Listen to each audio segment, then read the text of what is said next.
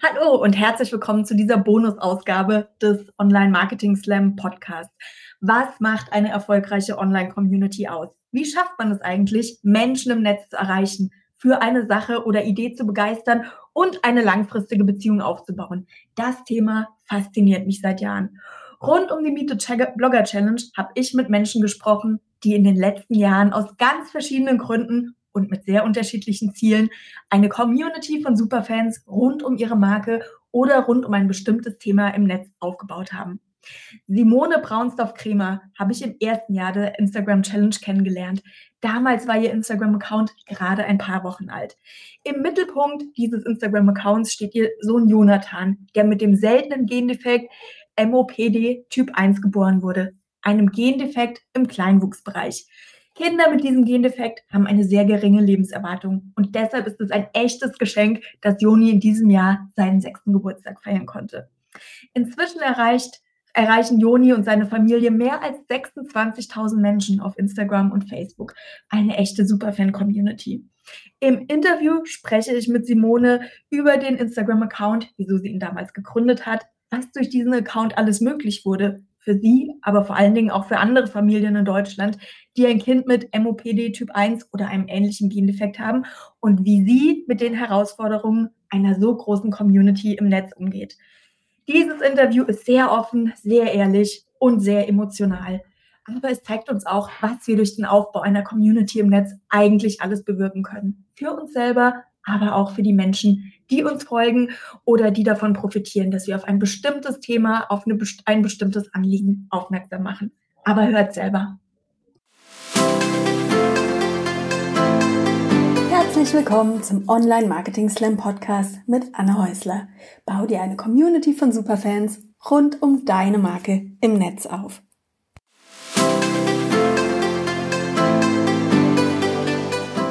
Herzlich willkommen heute auch wieder mit einer Sonderedition und ich freue mich ganz besonders, heute eine tolle Frau begrüßen zu dürfen, ähm, die ich inzwischen seit vielen Jahren im, aus dem Netz kenne. Wir haben uns bei meiner allerersten Meet the Blogger Challenge kennengelernt und uns seitdem, seitdem eigentlich nicht mehr aus den Augen verloren. Äh, die Familien bzw. die Kinder, die sind jeweils ähm, zumindest im Alter größer geworden. Herzlich willkommen, Simone Braunsdorf-Krämer. Ich finde es total schön, dass du heute hier bist und dass wir uns miteinander unterhalten.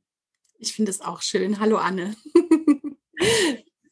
Vielleicht ähm, möchtest du kurz was zu euch und eurem Account sagen? Denn es ist, ähm, also viele von den Menschen, die mir und diesem Podcast folgen, die haben, die sind auf Instagram unterwegs, die beteiligen sich jetzt auch an dieser Instagram-Challenge. Die haben entweder einen Blog oder viele haben auch ein Unternehmen, das sie in irgendeiner Weise bewerben möchten. Bei dir geht es ein bisschen um ein anderes Thema. Genau, mein zweiter Sohn Jonathan wurde vor jetzt sechs Jahren mit einem ganz seltenen Gendefekt geboren. Der Gendefekt heißt MOPD Typ 1 und das ist ein Gendefekt aus dem Kleinwuchsbereich und ein extrem seltener Gendefekt. Also wir haben momentan nur sechs Kinder in Deutschland, die mit diesem Gendefekt leben und weltweit sind es weit unter 200 Kinder. Und bei uns auf dem Account geht es einfach darum, ja, diesen Gendefekt ein bisschen bekannter zu machen, auch ein bisschen Aufklärungsarbeit zu betreiben und ähm, einfach zu zeigen, dass das Leben trotz eines Schicksalsschlags schön sein kann und man Spaß haben kann. Und ich glaube, das kommt auch rüber und das wird auch von vielen, vielen Menschen im Netz geteilt. Das ist total spannend zu beobachten. Du hast eben erzählt, äh, wir haben uns vorher kurz unterhalten, dass ähm, du gerade frisch angefangen hattest eigentlich mit dem Thema Instagram, als dir damals diese Challenge in die Quere gekommen ist. Und heute habt ihr, glaube ich, auf allen Kanälen deutlich mehr als 25.000 Follower, Fans und Freunde, ne? Ja, das stimmt. Also wir sind bei Instagram unterwegs und auch bei Facebook ähm, und ich schreibe einen Blog und ähm, wir haben halt insgesamt tatsächlich jetzt, ich glaube, an die 26.000 Follower und die ersten großen Follower-Mengen habe ich tatsächlich durch die Mieze Blogger Challenge damals ähm, bekommen. Genau, da war ich zwei Monate auf Instagram und habe gedacht, ach, das ist ja cool, da mache ich mal mit.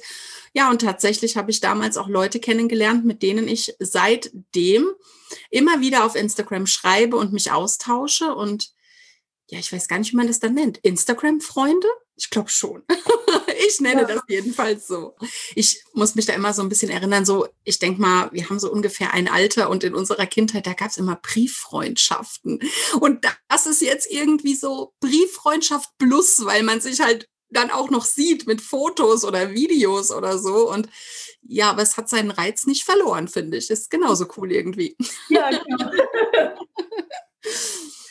Äh, wie war das denn damals, als ihr die Diagnose MOPD1 bekommen habt? Das war eine ziemliche Überraschung, oder? Definitiv. also die Schwangerschaft war von Anfang bis Ende schrecklich. Ähm, ich hatte ganz viele Blutungen, war ganz oft im Krankenhaus. Wir haben viele Fachärzte besucht, immer wieder Ultraschall. Und ja, die Ärzte haben einfach gedacht, äh, ja, mit meiner Plazenta ist irgendwas nicht okay und deswegen die ganze Problematik. Und ähm, ja, haben sich irgendwann aber dann trotzdem entschieden, eine Fruchtwasseruntersuchung machen zu wollen. Dem haben wir auch zugestimmt, weil wir wollten ja auch wissen, was, was ist da los, warum ist das jetzt alles so. Und die Fruchtwasseruntersuchung kam zurück ohne Diagnose, also ohne Befund. Alles ist gut, ihr Kind ist gesund. Und dann haben die Ärzte gesagt, okay, ist einfach wirklich dann die Plazenta, stellen Sie sich mal drauf ein, Sie kriegen ein Frühchen, weil die Plazenta versorgt das Kind nicht gut genug. Ja, und dann kam Jonathan tatsächlich im achten Monat zur Welt mit geschätzten 500 Gramm.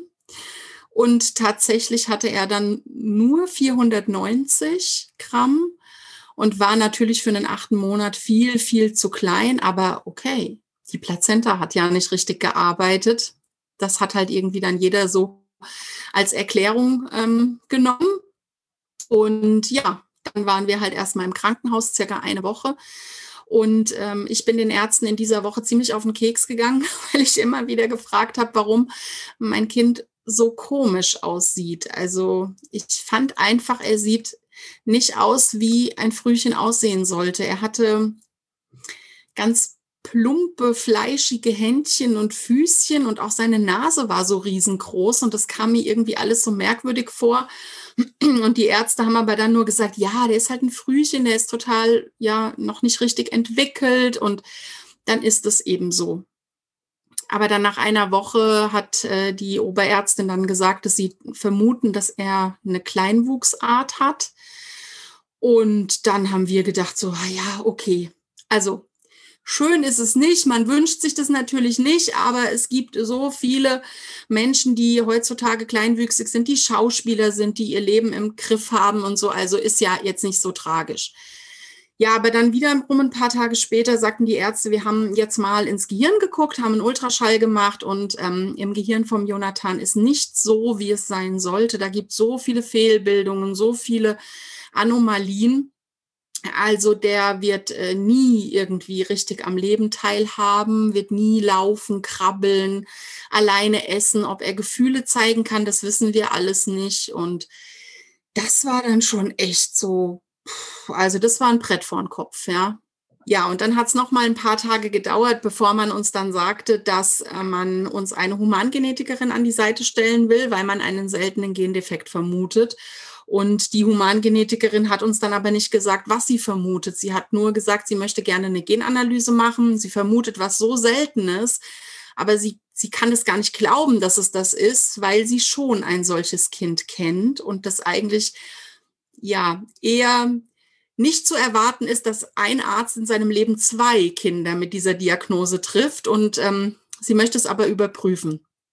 Wir haben dem zugestimmt. Klar, wir wollten ja wissen, was mit Jonathan nicht in Ordnung ist. Und äh, ja, und dann kam mir irgendwie unser großer Sohn zu Hilfe. Der meinte nämlich dann, also wir haben nie ein Geheimnis draus gemacht, dass mit seinem Bruder irgendwas nicht äh, stimmt, haben ihm auch gesagt, dass er kleinwüchsig ist. Und dann sagte der Große irgendwann, äh, ich würde gern mal wissen, wie klein der kleinste Mensch der Welt ist. Naja, und was macht man als Eltern, wenn man dann keine Antwort hat? Man googelt.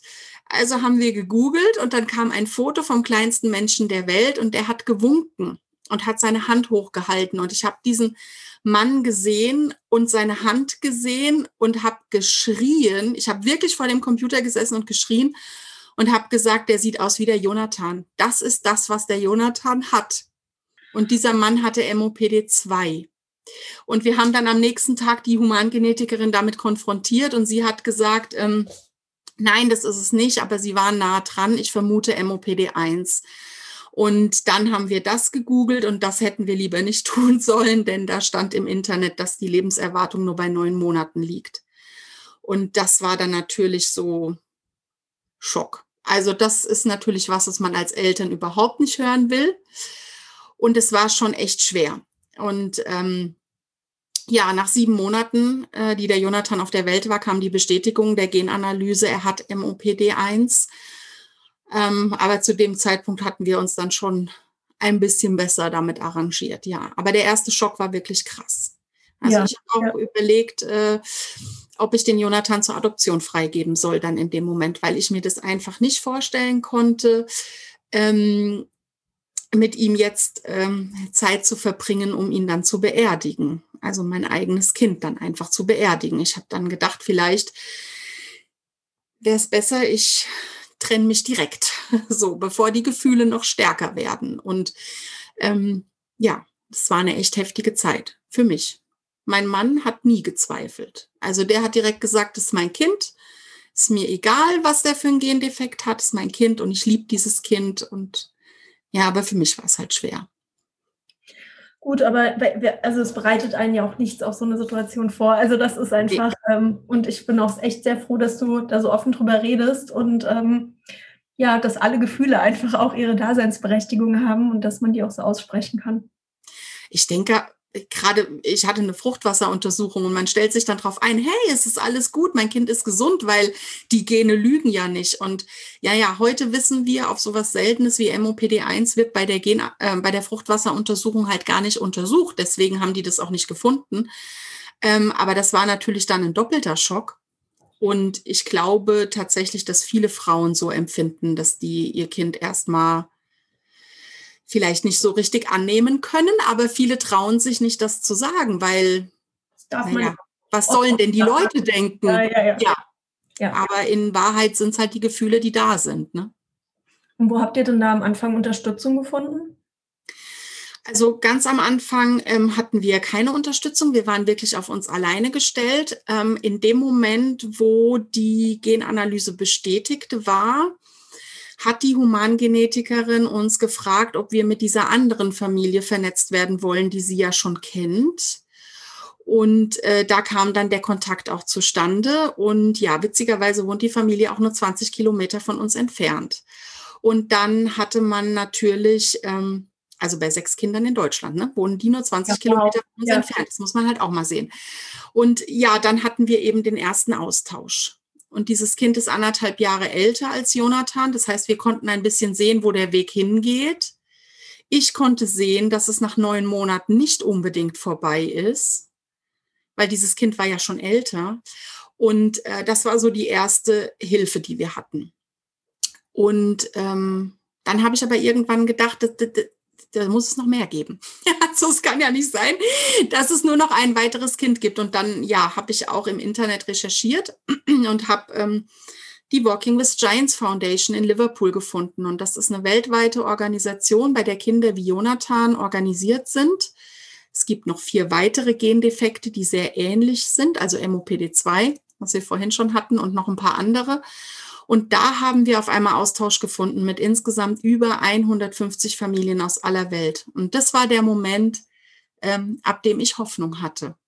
Und Mut, diese Zukunft anzugehen und auch die Kraft dafür, weil ich habe gesehen, es gibt so viele Kinder, die sind älter und die laufen und die sprechen und die die lachen und die können einfach so viel und dann war mir egal, was die Ärzte uns prophezeit hatten, weil dann habe ich gesehen, was möglich ist.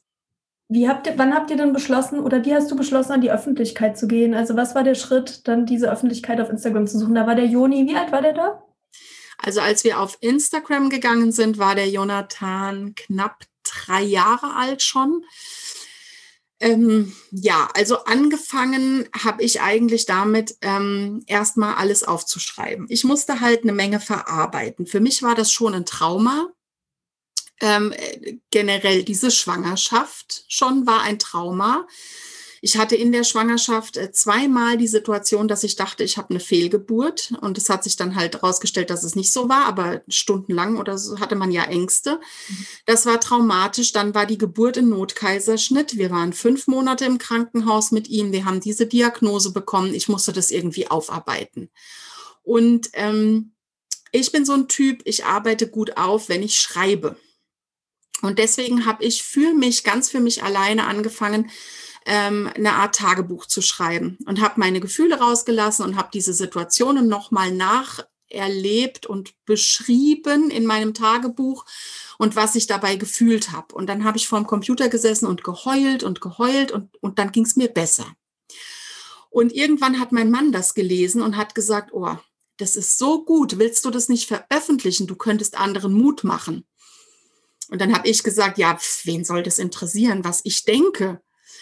Und habe halt nur für mich weitergeschrieben. Und irgendwann ähm, habe ich ähm, in einem Online-Handel versucht, was zu verkaufen. und dann kam eine junge Frau zu mir, steht bei mir vor der Haustür und sagt, ja, wissen Sie, das ist für den einen meiner Zwillinge, weil der hat durch die Geburt eine Behinderung und, und die Ärzte sagen, der kann gar nichts und ich hoffe, dass ich ihm damit helfen kann. Und diese Frau hat mir so leid getan, dann habe ich was gemacht, was ich noch nie gemacht habe. Ich habe gesagt, kommen Sie mal bitte rein. Das mache ich normalerweise nie. Und habe sie mit ins Wohnzimmer genommen und habe gesagt, das ist mein Sohn, der ist anderthalb Jahre alt. Und da haben die Ärzte auch gesagt, der wird nie was können, der wird auch gar nicht so alt werden. Jetzt schauen Sie ihn an, was aus ihm geworden ist. Und dann hat die neben mir gesessen und hat geweint. Die hat so geweint und hat gesagt, wenn das bei Ihnen geklappt hat, dann gibt es für mich auch Hoffnung. Und das hat mich so berührt, dass ich an dem Abend zu meinem Mann gesagt habe, ich will mein Tagebuch online stellen. Wenn ich dieser Frau helfen kann mit unserer Geschichte, dann kann ich auch anderen damit helfen. Und dann habe ich diesen Blog online gestellt. Und der hat in der ersten Woche schon, weiß ich nicht, über 1000 Klicks bekommen. Und ich habe viele Nachrichten bekommen und äh, positive Nachrichten. Und dann hat sich ähm, unsere lokale Presse bei uns gemeldet und hat einen Zeitungsbericht über uns geschrieben. Und daraufhin kamen auf einmal ganz viele Benefizaktionen. Und äh, wir wurden gefragt, was wir uns für Jonathan wünschen. Und wir wollten dann Reittherapie machen. Und dann gab es ganz viele Benefizaktionen für diese Reittherapie. Ja, und dann habe ich irgendwann Facebook begonnen, um eben über die Benefizaktionen zu berichten und den Vereinen, die da für uns was machen, Danke zu sagen über Social Media, weil man da eben eine Menge Reichweite hat und gut Danke sagen kann. Und ähm, ja, aus Facebook wurde dann aber mehr. Wir haben so viele Fragen bekommen. Wie geht's, Jonathan? Wie ist euer Alltag? Wie kommt ihr damit klar, dass aus Facebook immer mehr dann ein Tagebuch mit Bildern wurde? Und dann kam irgendwann Instagram dazu. Und ähm, ja, so war einfach die Entwicklung. Und heute ist Instagram tatsächlich der ja erfolgreichere Kanal bei uns, sag ich mal, weil wir über die Stories da die Möglichkeit haben, die Leute einfach im Alltag viel besser mitzunehmen. Und es ist viel ähm, einfacher für mich, viel schneller, einfach mal 30 Sekunden aufzunehmen und zu zeigen, was wir gerade tun. Genau, und so sind wir zu Social Media gekommen. Und bis heute tatsächlich ohne Werbung, ohne Kooperationen. Ich möchte das auch nicht. Mein Grundgedanke, den ich hatte, als der Blog online gegangen ist, nämlich anderen zu helfen und Mut zu machen, der ist immer noch da. Und das ist der Grund, warum wir das tun und nichts anderes. Sind das dann vor allen Dingen auch Eltern mit ähm, Kindern, die auch selber eine Einschränkung haben oder die besonders sind? Oder, oder ist es allgemein Leute? Also ich habe wohl viele Follower mit äh, Kindern mit Behinderung, ja, aber auch viele Follower, die ähm, in einem Bereich arbeiten, der sich mit Behinderungen beschäftigt.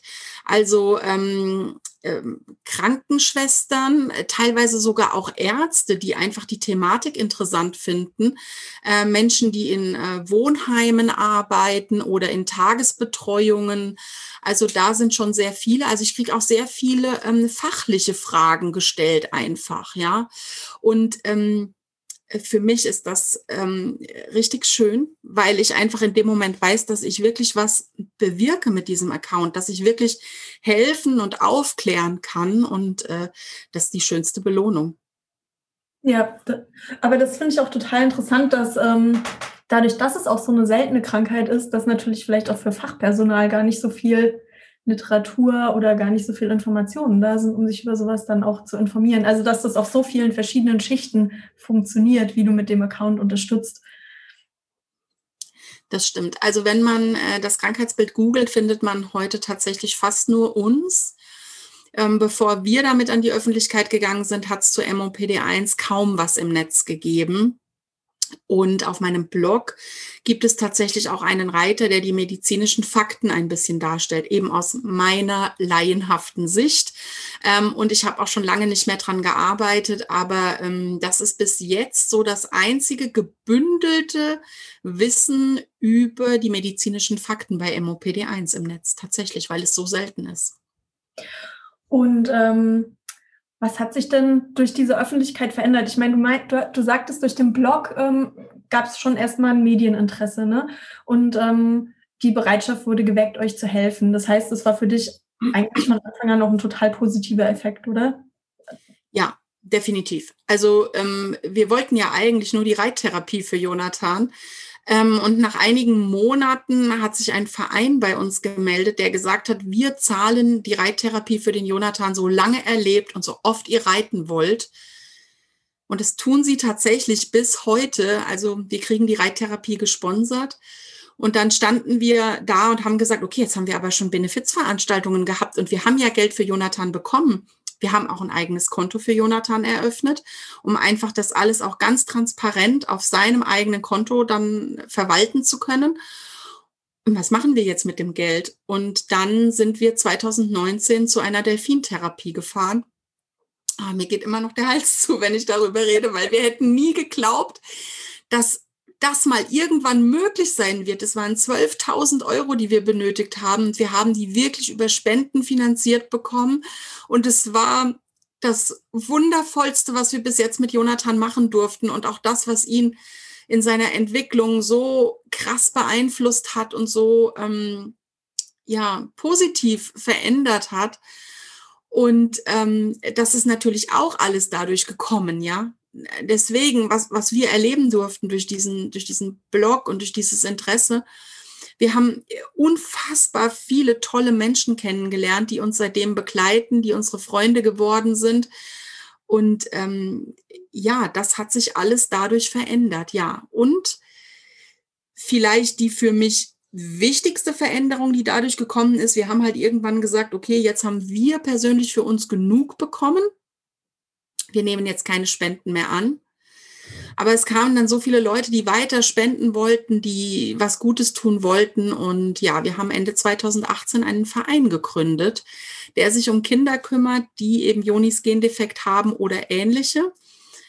Analog zur Walking with Giants Foundation, die wir damals im Internet gefunden haben, haben wir die Tochtergesellschaft hier gegründet, die, den Tochterverein, die Walking with Giants Germany. Und ähm, wir betreuen heute 25 betroffene Familien aus dem gesamten Bundesgebiet und ja, und sammeln jetzt nur noch Spenden für unseren Verein. Das heißt, angefangen mit dem Blog haben wir das Leben von 24 anderen Familien verändert hier in Deutschland, die sich ohne uns in der Konstellation alle nicht kennen würden. Und das ist natürlich ähm, ja eine krasse Veränderung, eine ganz tolle Veränderung, auf die wir auch stolz sind. Ja, ja, kannst du auch. Also Wahnsinn. Richtig, richtig toll. Aber wäre das dann auch was, was du tendenziell auch Eltern mitgeben würdest, die ein Kind haben mit einer sehr, sehr seltenen Krankheit oder mit einem sehr seltenen Gendefekt, da auch ähm, tatsächlich das zu wagen, den Schritt in die Öffentlichkeit zu gehen? Ich kann mir, ich bin mir sicher, dass das nicht für jeden so einfach ist, dass das ähm, ja, dass das vielleicht auch sehr privat ist, ähm, mit sehr viel privatem Schmerz verbunden. Ist das was, es klingt, als hättest du es sehr positiv erlebt. Das habe ich, aber ähm, es ist auch ein schmaler Grat und man muss auch ein dickes Fell haben, weil es kommen eben auch mal nicht so nette Kommentare und ich glaube, nicht jeder kann damit gut umgehen. Und ähm, nicht jeder möchte sein Kind ebenso zeigen, was ich auch voll und ganz nachvollziehen kann. Deswegen für uns war es der richtige Schritt, ähm, weil ja, wir haben dann auch den Verein gegründet. Also wenn wir uns nicht zeigen würden, wie sollte dann der Verein funktionieren? Das, das geht ja nicht. Aber ähm, ich sag mal so, wenn man ein Ziel hat, wenn man Spenden braucht, wenn man zum Beispiel eine Delfintherapie machen möchte, dann glaube ich, ist es wichtig, sich zu zeigen, weil die Spendenbereitschaft der Menschen größer ist, wenn sie wissen, für wen sie spenden wenn man dieses Ziel nicht hat oder das halt sagt, ich möchte mein Kind nicht zeigen, ich möchte auch mich nicht zeigen, dann ist das okay. Aber dann sollte man sich vielleicht eine Selbsthilfegruppe suchen, eine Vereinigung von Menschen, die dasselbe Schicksal haben. Ob man das dann an der Öffentlichkeit tut oder nicht, das ist egal. Aber das Wichtige dabei ist, dass man Menschen um sich herum hat, die dasselbe Schicksal teilen und die einem wirklich helfen können, weil sie einen verstehen. Das ist das Wichtigere dabei. Also wie gesagt, wir sind jetzt 25 Familien in Deutschland und ich glaube, von diesen 25 Familien äh, zeigen sich auf unserer Homepage fünf oder sechs. Ich weiß jetzt nicht genau. Also die meisten zeigen sich nicht und das ist auch vollkommen in Ordnung, weil es ist schwierig, gerade wenn man ein Kind mit Behinderung hat und dann vielleicht dem Hohn oder Spott ausgesetzt wird, ist schon schwierig. Ähm, um, da kommen wir gleich nochmal drauf zu sprechen. Also das Thema möchte ich unbedingt noch anschneiden. Ganz kurz, weil ich fand das auch nochmal einen wichtigen Punkt. Das ist auch so, dass diese Community eigentlich unabhängig jetzt auch von der finanziellen Komponente, die ja dem Joni total viel ermöglicht hat, euch total viel ermöglicht hat, dass da einfach auch, dass du da auch viel emotionale Stärke rausgezogen hast, ne? Durch den ja definitiv.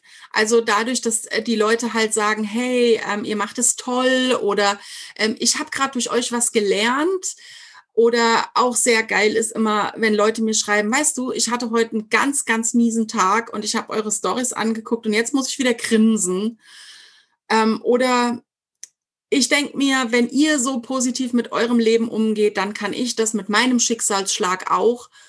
Das sind so Momente, wo ich denke, ähm, ja, das, was wir tun, hat einen Mehrwert. Und Joni wird nicht vergessen sein irgendwann, sondern wir kehren dieses negative Schicksal in was Positives um für andere Menschen. Wir helfen anderen damit. Und das gibt mir den Sinn in unserem Schicksal und die Power einfach weiterzumachen. Das ist das eine. Und dann, ja, haben wir 2019, ähm, wäre der Jonathan fast gestorben tatsächlich. Er hatte eine Enzephalitis, eine Hirnentzündung und hat wirklich einige Tage um sein Leben gerungen. Und natürlich haben wir nicht alles beantworten können, aber wir haben so viele Nachrichten bekommen, so viele Menschen, die an uns gedacht, für uns gebetet haben, die Kerzen angezündet haben. Das war in diesem Moment einfach so, so hilfreich. So, wir sind nicht alleine. Da sind ganz viele, die denken an uns und es gibt einem Stärke in so schlimmen Momenten. Hätte ich nie gedacht früher. Also, dass man ne, aus, aus dieser Anonymität des Internets so viel Stärke ziehen kann, aber es ist so. Ja. Irgendwie wie ein riesengroßer virtueller Gruppenumarmung. ja, irgendwie schon, ne? Ja, um auf mein Thema mit den Communities zurückzukommen, das ist eigentlich auch das Schöne, dass man damit einfach auch so einen Kreis an gleichgesinnten Menschen schafft, die einen dann auch in solchen Momenten tragen können, ne? die einen mitnehmen, die einen begleiten und die einen ja auch zeigen, dass man eben auch, dass man nicht nur in den guten Zeiten ähm, nicht alleine ist, sondern eben auch in den schlechten Zeiten ganz schön viele Leute an seiner Seite hat. Ja. Ja, und das nimmt einem so ein bisschen die Angst vor der Zukunft auch, weil man ja so nicht weiß, auch mit einem Kind wie Jonathan, was kommt da auf uns zu. Jetzt ist er zwar schon sechs Jahre alt, trotzdem ist sein Gendefekt halt lebensverkürzend und ja, und das ist einfach äh, gut zu wissen, dass man da Menschen hat, die dann an unserer Seite stehen. Ja.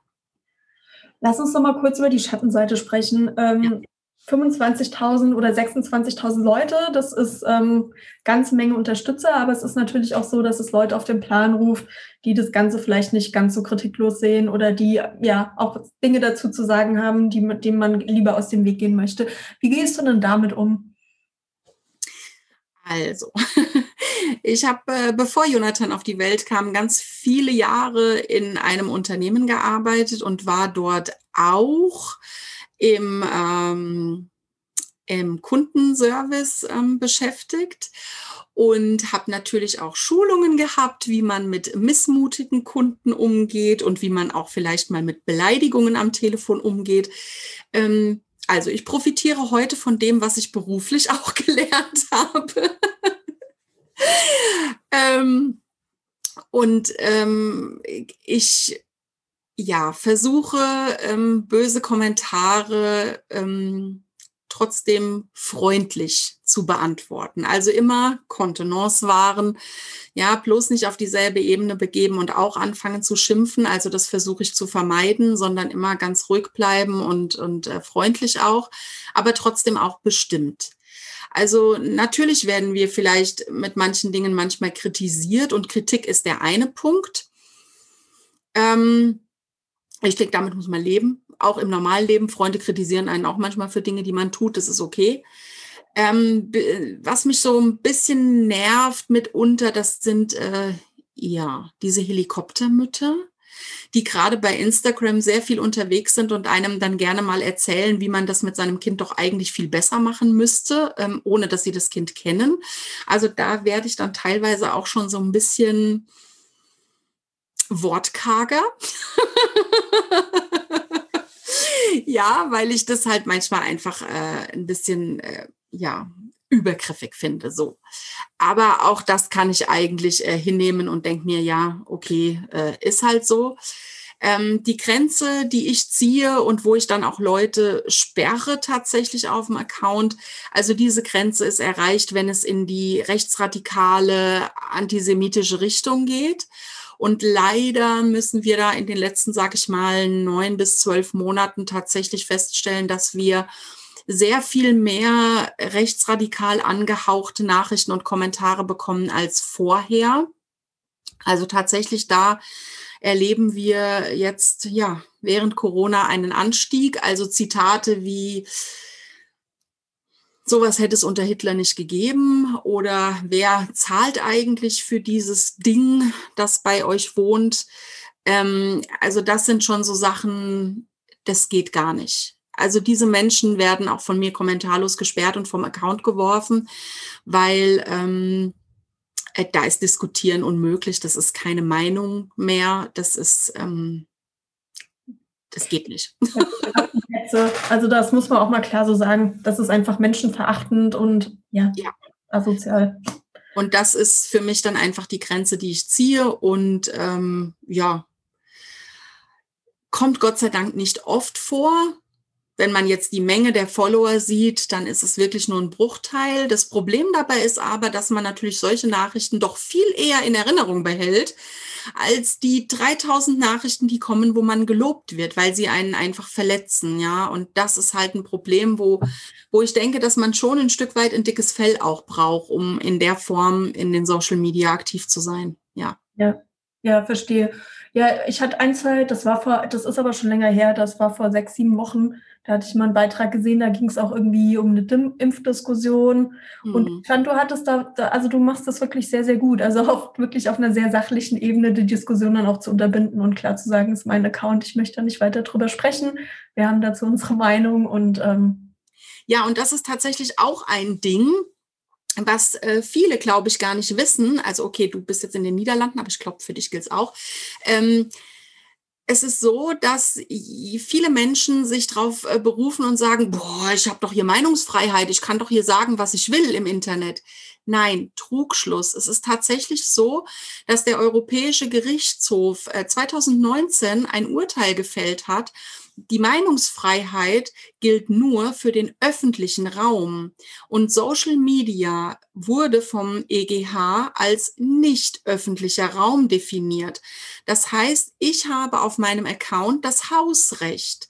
Und wenn jemand kommt und etwas sagt, was mir nicht gefällt, kann ich ihn zur Tür hinaus bitten. Das heißt, ich kann ihn von meinem Account schicken, ich kann ihn sperren, ich kann ihm auch Kontra geben. Er hat dort kein Recht auf freie Meinungsäußerung. Und das ist was, wo ich finde, dass viele das in den, äh, in den Social Media vergessen.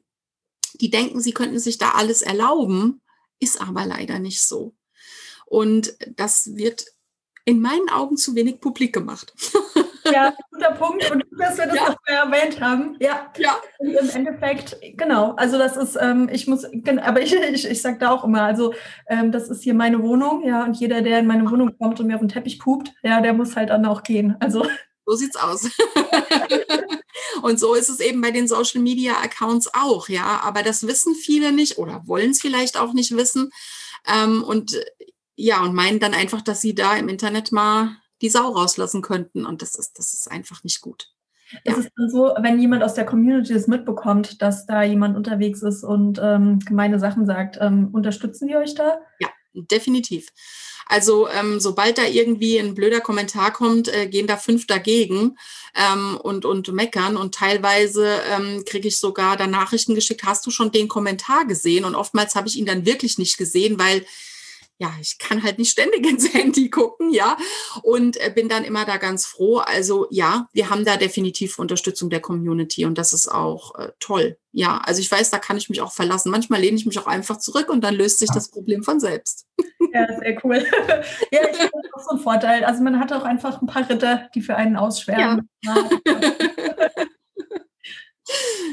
Ähm, ein Thema, das ich auf jeden Fall nochmal anschneiden muss, ist das Thema pflegende Angehörige und Pandemie. Ich meine, ihr seid jetzt seit über einem Jahr zu Hause ne, und habt euch komplett ähm, abgeschottet. Das ist, ähm, ein, ich finde, das ist ein Thema, über das wir auf jeden Fall nochmal sprechen müssen. Mhm. Ähm, für den Joni ist es lebensgefährlich, wenn er in irgendeiner Weise mit Corona in Berührung kommt. Und deshalb habt ihr als Familie beschlossen, ihr bleibt komplett zu Hause und ja, beschreibt doch mal einfach euer Leben aktuell. Genau, also äh, über MOPD1 ist ja noch gar nicht so alles bekannt, ja. Also einfach ein viel zu seltener Gendefekt, der noch äh, viel unerforscht ist auch. Und äh, wir nehmen seit 2018 an einer Studie in den USA teil. Das Forschungsteam um den Dr. Bober in den USA macht eine Studie und wir nehmen teil. Und ja, als dann Corona so das erste Mal nach Deutschland äh, schwappte, das waren dann die ersten Fälle in Heinsberg damals, ähm, da habe ich dann mit dem Dr. Bauber Kontakt aufgenommen und habe gesagt, was sollen wir tun? Ja, Corona ist hier in Deutschland angekommen und man weiß halt, dass Kinder mit MOPD1 zu Problemen mit den Lungen neigen und äh, sie neigen auch zu ähm, Enzephalitis, also zu Problemen mit dem Gehirn. Und Corona geht eben ja auch aufs Gehirn. Ähm, und dann hat der Dr. Bauber damals zu uns gesagt, ähm, ja, wenn ihr könnt, dann versucht euch ein bisschen abzuschotten, soweit das eben bei euch möglich ist keiner weiß, wie Jonathan auf Corona reagieren würde. Es könnte echt, also er könnte daran sterben. Wir, wir wissen es nicht. Also der Dr. Bauber hat jetzt nicht gesagt, er würde daran sterben, sondern er weiß es nicht, weil man es einfach nicht weiß. Es gab noch nie Corona. Und ähm, ja, dann hat mein Mann Homeoffice beantragt. Das war bei ihm Gott sei Dank kein Problem. Er kann von zu Hause genauso arbeiten wie aus der Firma. Und wir haben dann auch den Großen aus der Schule rausgenommen und ins Homeschooling ähm, gesteckt. Ähm, ja, und sind jetzt tatsächlich seit März 2020 zu Hause. Also mein Mann war, weiß ich nicht, zwei, dreimal im Büro. Ähm, der Große war ein paar Mal auch in der Schule, natürlich zu Klassenarbeiten, zu Referaten, wenn mal irgendwie ein Thema war, was er nicht verstanden hat oder was einfach ein bisschen komplexer war, ähm, dann war er in der Schule, aber es hält sich echt also in Grenzen, wie oft das war. Und wir haben uns auch insoweit isoliert, weil wir tatsächlich seit einem Jahr äh, weder unsere Eltern noch unsere Freunde bei uns im Haus hatten oder die bei ihnen zu Hause besucht hätten. Also wir sehen Freunde und Familie nur im Freien, ähm, beim Spazierengehen oder mit Abstand auf der Wiese sitzen, im Garten sitzen und so. Und ähm, ja, und das ist jetzt mittlerweile nach einem Jahr, nach etwas mehr als einem Jahr wirklich schwer. Also jetzt langsam, es reicht. Also uns reicht's. Wir waren vorher sehr aktiv, wir waren viel unterwegs, viele Unternehmungen gemacht, Ausflüge, Tagesausflüge und so. Wir machen ja nichts. Es ist ja auch vieles gar nicht möglich, selbst wenn man will. und ähm, also jetzt langsam reicht's. Ja, also wir merken schon, dass die Laune hier bei uns auch so kippt. Wir streiten alle viel schneller als vorher. Natürlich wissen wir alle, warum das so ist, dann wir vertragen uns auch wieder. Aber es ist einfach, ja, es ist psychisch belastend für alle. Ja. Habt ihr denn, hattet ihr vorher ähm, ähm, Unterstützung von der Lebenshilfe oder sowas? Oder? Ähm, wir hatten äh, vorher über die Pflegekasse halt äh, eine, eine Putzfrau, eine wöchentliche, die halt ein bisschen so die Bäder und so sauber gemacht hat. Das ist natürlich jetzt weggefallen, müssen wir jetzt alles selber machen. Das merkt man schon auch. Also es ist halt Zeit. Ähm, ja, und ansonsten ähm, waren halt die Großeltern öfter mal da und haben dann auf den Jonathan mal aufgepasst, so in der Wohnung einfach, dass er gespielt hat und, und ich konnte mal, weiß ich nicht, in den Keller und Wäsche machen oder irgendwas und ähm, hatte da mal ein bisschen Freiraum. Das ist halt jetzt nicht. Also wenn das Wetter jetzt äh, gut ist, dann gehen die Großeltern manchmal eine kleine Runde spazieren, ziehen sich halt ihre Masken auf und schieben ihn mal kurz um die Ecke. Aber das geht dann auch nur bei gutem Wetter und wenn es regnet, dann nicht. Und ja, also das ist schon, merkt man schon, ja. Ne? Oder die Paten, die mal vorbeigekommen sind und mal kurz geguckt haben. Und ja, also wir sind jetzt komplett auf uns alleine gestellt. Ist anstrengend. Ist wirklich ja, anstrengend. 24-7 Dauer, Dauerbetreuung, Dauerpflege. Ja. ja. Und also vielleicht, das muss man vielleicht auch an der Stelle nochmal sagen, aber Emo, äh, sorry, ich muss immer nochmal gucken. nicht schlimm. PD1, das bedeutet ja nicht, dass er nur klein ist, sondern es bedeutet ja auch, dass er eine ganze Reihe von Medikamenten ähm, braucht, dass er, da ist ja auch ein Pflegeaufwand dabei, ne? Ja, also ähm, MOPD1 ähm, bedeutet jetzt in erster Linie extremer Kleinwuchs und ein extrem kleiner Kopf. Also um das halt vielleicht dann nochmal so, er ist jetzt sechs Jahre alt und er hat jetzt aktuell 82 Zentimeter Körpergröße, sieben Kilo Körpergewicht und 35 Zentimeter Kopfumfang. Und damit ist der Kopf kleiner als bei einem durchschnittlichen Neugeborenen.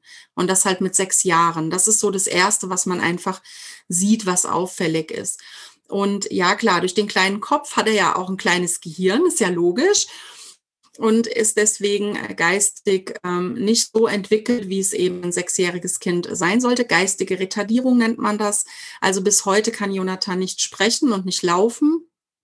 Und ähm, in seinem Verhalten und in dem, wie er spielt und so, ist er vielleicht auf dem Stand von anderthalb oder zwei Jahren. Es variiert so ein bisschen. Auf manchen Sachen ist er ein bisschen weiter, bei manchen nicht.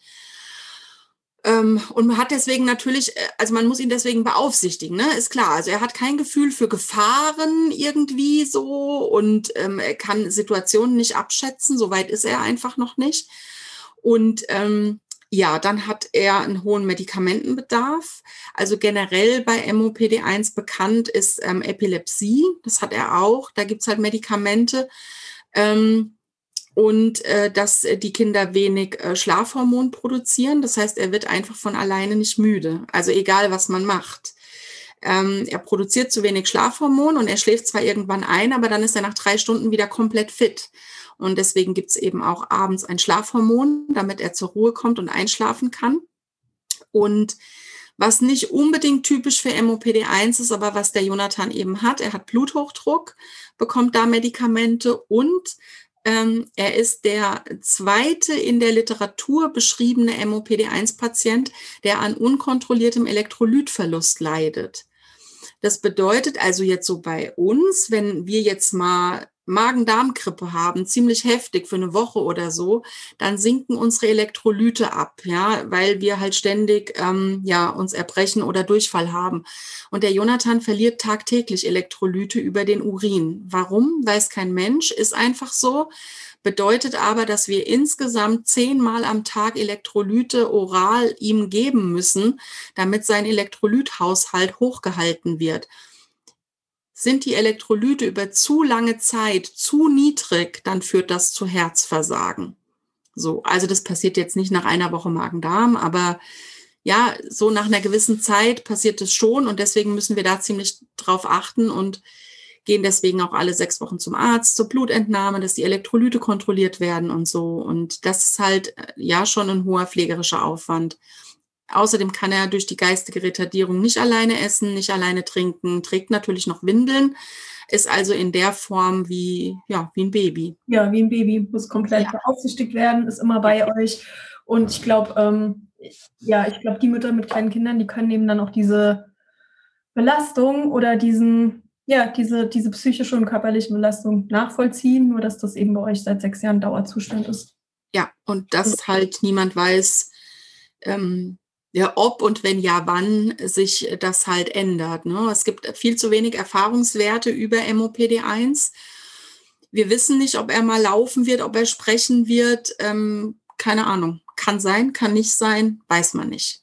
Und ähm, ja, das Ganze jetzt halt seit über einem Jahr ohne nennenswerte Unterstützung, das zerrt halt einfach echt an den Nerven und dann natürlich auch für uns als Paar keine Zeit für uns. Ne? Also jetzt mal weggehen oder so ist halt nicht. Nee, es ist halt keine Möglichkeit, den Akku aufzuladen. Ne? Ja. Wie geht euer großer Sohn damit um? 14 Jahre, so lange zu Hause? Ist halt auch hart, ne? Also er ähm, findet das noch okay. Er ist halt eher so der Typ, der ähm, besser autodidaktisch lernt. So war er schon immer, weil er dann in seinem eigenen Tempo lernen kann. Und ähm, von daher findet er das noch in Ordnung. Ähm, und die Schulnoten sind auch okay. Also es scheint auch wirklich zu klappen. Ähm, aber ich sag mal, das ist natürlich kein Dauerzustand in dem Alter. Ne? Also er sollte jetzt natürlich auch mal wieder rausgehen und so. Also es ist nicht so, dass er gar keine Freunde sieht. Es kommen schon auch Freunde vorbei und dann sitzen die im Garten mit Abstand oder gehen zusammen eine Runde Fahrrad fahren. Und natürlich macht er auch viel Internettelefonie. Also er hat schon Kontakte, aber es ist natürlich nicht so, wie es halt für einen Teenie eigentlich sein sollte. Ja. Aber er geht erstaunlich gut damit um. Da bin ich echt froh. Gäbe es irgendwas, was du dir wünschen würdest oder was euch das erleichtern würde? Ja, wenn wir eine Herdenimmunität endlich hätten. und wir wieder ein bisschen aufatmen könnten und wieder ein bisschen normaler rausgehen könnten, weil es ist einfach für uns auch die Angst. Also die Angst ist auch total erdrückend einfach, ja. Ähm, wenn wir irgendwo hingehen mal, dann, dann, dann sind wir immer so am gucken, oh Gott, ist da der Abstand auch eingehalten und so. Das ist irgendwie einfach, weil es nicht um uns geht. Wenn es um uns gehen würde, wäre das eine ganz andere Situation, aber es geht um unser Kind. Und wir wollen ja natürlich nicht dafür verantwortlich sein, dass unser Kind krank wird und dann vielleicht daran stirbt. Das würden wir ja nie mehr unseres Lebens froh werden. Und das ist so eine erdrückende Situation, so, so viel Verantwortung einfach, die auf uns lastet. Und da würden wir uns wünschen, dass wir da vielleicht wieder ein bisschen freier einfach sein könnten. Wie gehen denn, hast du Kontakt aktuell mit den anderen Familien bei euch aus dem Verein? Wie ja. Denn im Moment? Also ähm, es ist so, dass nicht alle ähm, Krankheitsbilder, die wir betreuen, so ein schlechtes Immunsystem haben wie MOPD1. Ähm, und ähm, deswegen sind die meisten Familien, die wir haben, zwar ähm, natürlich sehr, sehr vorsichtig, aber nicht so isoliert, wie wir das sind weil die Kinder einfach ein bisschen robuster sind vom Immunsystem. Ähm, generell gehen die Familien alle, das, was ich bekomme, ähm, mitbekomme, gut damit um. Aber es ist natürlich für die Familien auch eine Belastung, weil viele der Kinder gehen natürlich auch schon in die Schule oder in den Kindergarten und es läuft alles nicht so, wie es halt äh, normalerweise läuft. Und unsere Kinder sind in der Regel geistig eben eingeschränkt und verstehen das dann auch nicht. Und das ist schwierig. Ja. Und ähm, ja, ich denke, was uns Familien allen schwerfällt, normalerweise machen wir einmal im Jahr ein Familienwochenende, wo wir uns alle treffen und Zeit miteinander verbringen. Und das hat natürlich 2020 nicht stattgefunden und wird auch in diesem Jahr nicht stattfinden. Und das ist einfach was, was uns alle auch belastet, weil wir brauchen uns. Wir brauchen den Austausch. Und es ist einfach eine sehr lange Zeit jetzt, wo man sich halt nur übers Internet sehen kann. Ja wo wir wieder beim Community-Gedanken eigentlich auch sind und wie wichtig das ist, gerade wenn man halt ganz, ja, wenn man was miteinander teilt, dass man das dann auch dann direkten Austausch dann. Ja, es ist halt vor allen Dingen auch so, ich meine, unsere Kinder sind alle so extrem klein und die können nur anderen Kindern auf Augenhöhe begegnen, wenn sie sich untereinander treffen. Also im wahrsten Sinne des Wortes. Und wenn die halt in ihren eigenen Kindergarten gehen, wo sie halt mit gesunden Kindern zusammen sind, sind sie immer die Kleinen. Und auch für diese Kinder ist es so wichtig, dass sie mal einfach auf Augenhöhe spielen können. Und das ist einfach sehr, sehr traurig, dass das jetzt schon das zweite Jahr in Folge nicht funktionieren wird. Ich hoffe wirklich sehr auf nächstes Jahr. Um mal noch mehr in die Zukunft zu schauen als nächstes Jahr, wo, wo siehst du denn euren Verein oder auch eure Community und vielleicht auch euren privaten Account in fünf Jahren? Was glaubst du, wie es weitergeht? Oder was sind deine Ziele auch dafür? Also ganz ehrlich, für Social Media habe ich mir gar keine Ziele genommen, vorgenommen, irgendwie so. Aber für den Verein ähm, ich ähm, habe halt schon so die Vorstellung, die Krankheitsbilder etwas bekannter zu machen. Ähm, und mein Traum für in fünf Jahren wäre schon, dass ich so ein bisschen durch deutsche Krankenhäuser tingel und vielleicht auf Kinderärztekongressen oder in Gesprächsrunden einfach den Ärzten diese Krankheitsbilder näher bringe. Natürlich bin ich kein Mediziner, aber so eben mit meinen Worten, weil ich glaube, dass es schon noch andere Familien wie uns in Deutschland gibt, aber dass die Kinder nicht ähm, diagnostiziert werden, weil die Ärzte die Krankheitsbilder einfach nicht erkennen. Und deswegen wäre mir das wichtig, das noch bekannter zu machen. Zum einen und zum anderen natürlich auch, um einfach ein bisschen mehr Aufklärungsarbeit zu betreiben, weil wir haben auch festgestellt, ähm, seit wir in der lokalen Presse waren, also wir wohnen in der Nähe einer ganz kleinen Stadt und hier ist alles ganz, ganz ländlich und so. Und äh, seit wir hier in der lokalen Presse zu sehen waren, erkennen uns die Leute auch auf der Straße im Städtchen. Und das ist so viel angenehmer geworden seitdem, weil jetzt wird nicht mehr geklotzt, so nach dem Motto, so, oh, ist der klein, was hat er denn, wie alt ist der denn? Ähm, sondern jetzt geht's, ah, Jonathan, hallo, na, wie geht's denn heute? Oh, das ist so viel angenehmer für uns. Und ich würde mir einfach wünschen, dass wir es schaffen, dass eben auch andere Familien, die sich vielleicht selber gar nicht in der Öffentlichkeit zeigen, aber trotzdem davon profitieren, dass die Krankheitsbilder bekannt werden und dass sie eben dann auch ähm, ja anders begrüßt werden in der Öffentlichkeit. So, das wäre so mein Traum, wo ich gerne mit dem Verein hin möchte. Welche Möglichkeiten gibt es denn, euch zu unterstützen? Wenn jetzt jemand diese Podcast-Folge hört oder auf deinen Instagram-Account kommt, auf die Seite von, eurer, von eurem Verein kommt, welche Möglichkeiten haben wir denn, euch zu unterstützen? Also natürlich kann man uns eine Einmalspende zukommen lassen. Das geht mit ganz normaler Banküberweisung. Das geht auch via PayPal. Ähm, und äh, wir sind ein eingetragener und gemeinnütziger Verein. Das bedeutet, wir dürfen auch Spendenquittungen ausstellen, die eben dann zum äh, Finanzamt äh, gegeben werden können bei der Steuererklärung. Ähm, das ist die eine Sache. Man kann ähm, bei Facebook Geburtstagsspendenaktionen für uns starten. Wir sind bei Smile Amazon ähm, als Begünstigter hinterlegt. Da kann man halt mit jedem Einkauf bei Amazon dann äh, uns begünstigen und wir bekommen dann da auch äh, Geld ausgezahlt alle drei Monate. Oder man kann bei uns natürlich auch Mitglied werden. Der Jahresbeitrag sind 60 Euro und dann hat man natürlich auch die Möglichkeit, äh, über die Mitgliederversammlung äh, richtig auch Einfluss zu nehmen auf den Verein, ähm, auf die Vereinsarbeit, auf die Vorstandswahlen und so. Also das sind so die Möglichkeiten. Und sollte man nicht unter den Tisch fallen lassen, ähm, die Seite teilen und von uns erzählen. Das ist natürlich auch eine Möglichkeit, wenn man sagt, ich habe kein Geld, aber ich habe vielleicht auch eine relativ große Community oder ich bin im Krankenhaus und habe die richtigen Leute, die es interessieren könnte, dann ist einfach auch Erzählen und Teilen der Seite auch viel wert. Simone, ich muss mich total bei dir bedanken. Ich fand es total inspirierend. Ich danke dir total für deine, für deine offenen Worte und dass, dass du uns auch so persönlich hast hinter die Kulissen blicken lassen, wie das eigentlich ist, wie das Leben für euch ist mit dem äh, Joni, was eure Träume, was eure Ziele sind. Ganz, ganz herzlichen Dank, dass du heute da warst. Sehr, sehr gerne und danke, dass ich da sein durfte. Es war ganz toll. und wir sehen uns auf jeden Fall im Netz. das tun wir. so. Eine Community im Netz sorgt für Aufmerksamkeit und Beachtung für ein bestimmtes Thema oder für eine bestimmte Sache. Communities klären auf. Wir haben ja die Möglichkeit, ein Thema von ganz vielen verschiedenen Perspektiven zu zeigen und zu beleuchten. Und gleichzeitig stärken sie, sie aber auch nicht nur die Menschen, die ein Teil dieser Community sind, sondern auch die Menschen, die diese Community anführen, die diese Community ins Leben rufen. Wenn du ähm, Simone Braunsdorf-Kremer und ihrer Familie im Netz folgen möchtest, dann wirf gerne einen Blick in die Show Notes. Ich habe ihr auf das Instagram-Profil verlinkt. Ich habe auf die Facebook-Seite verlinkt. Ich habe auf den deutschen Verein von Walking with Giants verlinkt. Und natürlich findest du auch die Seite von dem englischsprachigen Mutterverein sozusagen in Liverpool von Walking with Giants.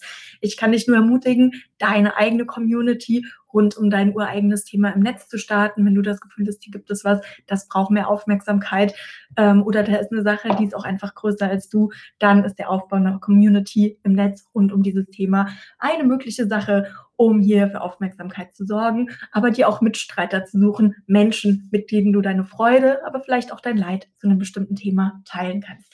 Herzlichen Dank, dass du heute dabei warst und ähm, ja, ich hoffe, wir sehen uns.